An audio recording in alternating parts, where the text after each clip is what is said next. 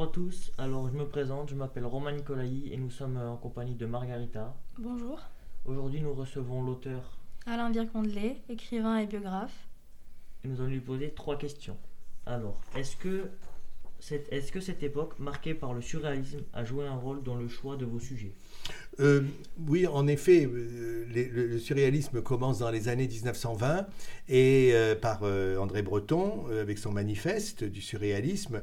Plus plus que le surréalisme, c'est une époque qui m'a intéressé, c'est-à-dire une époque qui est en pleine mutation, une époque qui est en pleine découverte, ce qu'on appelle la modernité. C'est le début du XXe siècle et il se passe beaucoup de choses. Euh, euh, il y a d'abord euh, eu la Première Guerre mondiale, 14-18, et puis après il y a eu ce- cette révolution surréaliste des artistes, mais qui avait déjà été amorcée au tournant du XXe siècle, dans les années 1900, par Picasso déjà d'ailleurs, et avec toute la période du bateau lavoir. Et puis, et puis après, il y a cette, cette, cette avancée vers le, vers le, l'intolérance, euh, la montée du nazisme, euh, le- les succès de Hitler euh, au début des années 30, et puis la montée des, intolérances, des fascismes de toutes sortes pour arriver à la guerre de 39. Donc cette période est une période de mutation, et, il se trouve qu'effectivement le surréalisme y, était présent, mais que ça n'a pas été le seul mouvement d'artistes intéressants. Il y avait le cubisme, il y en avait beaucoup d'autres, et, et qui faisaient le fauvisme, etc., qui faisaient que euh, c'était une, période en pleine ébullition.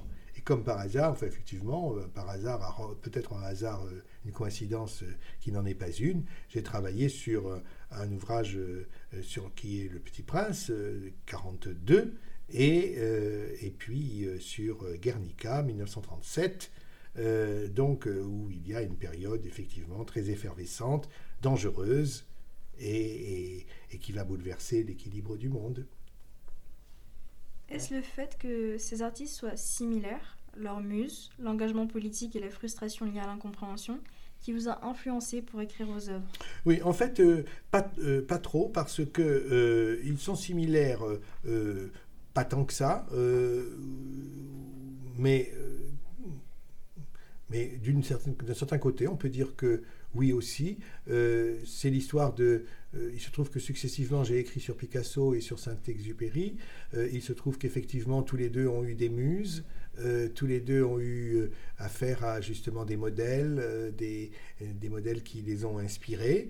Ils, ce sont des, des, des hommes, des artistes qui sont au cœur de la création, qui sont au cœur de l'histoire. Euh, Picasso est communiste. euh, euh, Saint-Exupéry, il est lui-même en- engagé comme dans, une perspective militaire aussi.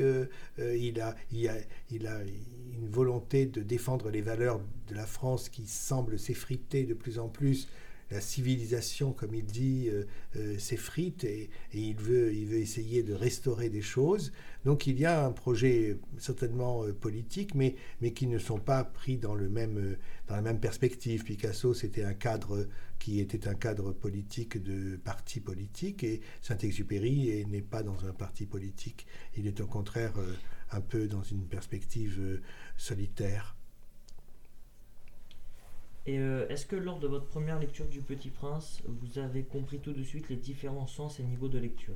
Par, de par mon, métier, qui est quand même euh, celui d'analyser à l'université des œuvres importantes, euh, j'ai l'habitude de décortiquer euh, effectivement les, œuvres et de savoir qu'il y a euh, euh, souvent des, des choses euh, non dites, euh, impensées, euh, des choses qui sont, euh, euh, comment dire, dans les soubassements, euh, dans les pilotis euh, de- des œuvres que l'on connaît. Alors évidemment, il y a euh, euh, tout ce que l'on sait, ce qu'on appelle les zones claires hein, euh, d'une œuvre, euh, avec leur historicité. Et puis il y a les zones d'ombre, il y a les zones sombres, et on sait que partout, dans tous les grands chefs-d'œuvre, que ce soit chez Rimbaud, chez Marcel Proust, euh, que ce soit euh, euh, chez Picasso ou chez Saint-Exupéry, il y a toujours des zones d'ombre. Et c'est ces zones d'ombre qui, évidemment, sont les plus intéressantes, parce que ce sont elles qui vont, comme par hasard, et curieusement, et je dirais presque paradoxalement, qui vont éclairer Ce sont ces zones d'ombre qui vont éclairer euh, les, textes ou les œuvres. Alors effectivement, pour le Petit Prince, euh, on peut, on peut donner une, interprétation au premier degré, mais c'est un, une œuvre manifestement qui est extrêmement abyssale. C'est une œuvre qui est vertigineuse. Hein. C'est-à-dire que on, croit que c'est un conte pour enfants, et puis c'est pas seulement ça. C'est un conte qui parle à toutes les, d'abord qui parle à toutes les langues du monde, hein, euh, puisque c'est le seul ouvrage qui ait été autant traduit dans le monde, hein, même dans les dialectes les plus reculés, chez les Zoulous, ou chez les Berbères ou ailleurs. Donc c'est un texte qui a, euh, qui a été traduit dans toutes les langues du monde. Euh, c'est assez rare euh, pour le signaler. Et puis c'est une langue, c'est un texte qui parle à toutes les civilisations, qui parle à toutes les sociétés, même des sociétés qui pourraient se faire la guerre entre elles. Eh bien, tous leurs enfants comprennent le Petit Prince quand même. C'est une œuvre universelle dans ce sens-là. Donc c'est pas seulement euh, un conte pour enfants, parce que comme je, le dis, euh, ça a été c'était à la mode à l'époque, euh, les contes de la collection du Père Castor. oui, on en trouve, hein. mais pourquoi est-ce que les contes que André Monroy, Jean Giono, Colette, Marcel Aimé, Henri Bosco, pourquoi est-ce que ces contes n'ont pas le retentissement de, du Petit Prince? C'est pas parce que manifestement il n'y a pas cette portée universelle et cette et, je dirais ce, côté vertigineux et, qui est lisible euh, à travers différentes interprétations. Donc c'est pas seulement un conte pour enfants, c'est un conte pour adultes, c'est un conte qui est très douloureux aussi, c'est un conte qui est de la qui est un conte sur la solitude, c'est un conte qui parle qui traite de la mort, c'est un conte qui traite de, du, départ, c'est un, conte qui traite de la volonté de, de s'éloigner du monde. Euh, c'est un, ça touche à énormément de paramètres. Et c'est ce qui fait certainement que l'œuvre est, immense. Quoi. D'accord. Ben, merci beaucoup d'avoir pris du temps pour répondre à nos questions. Merci. Merci à vous.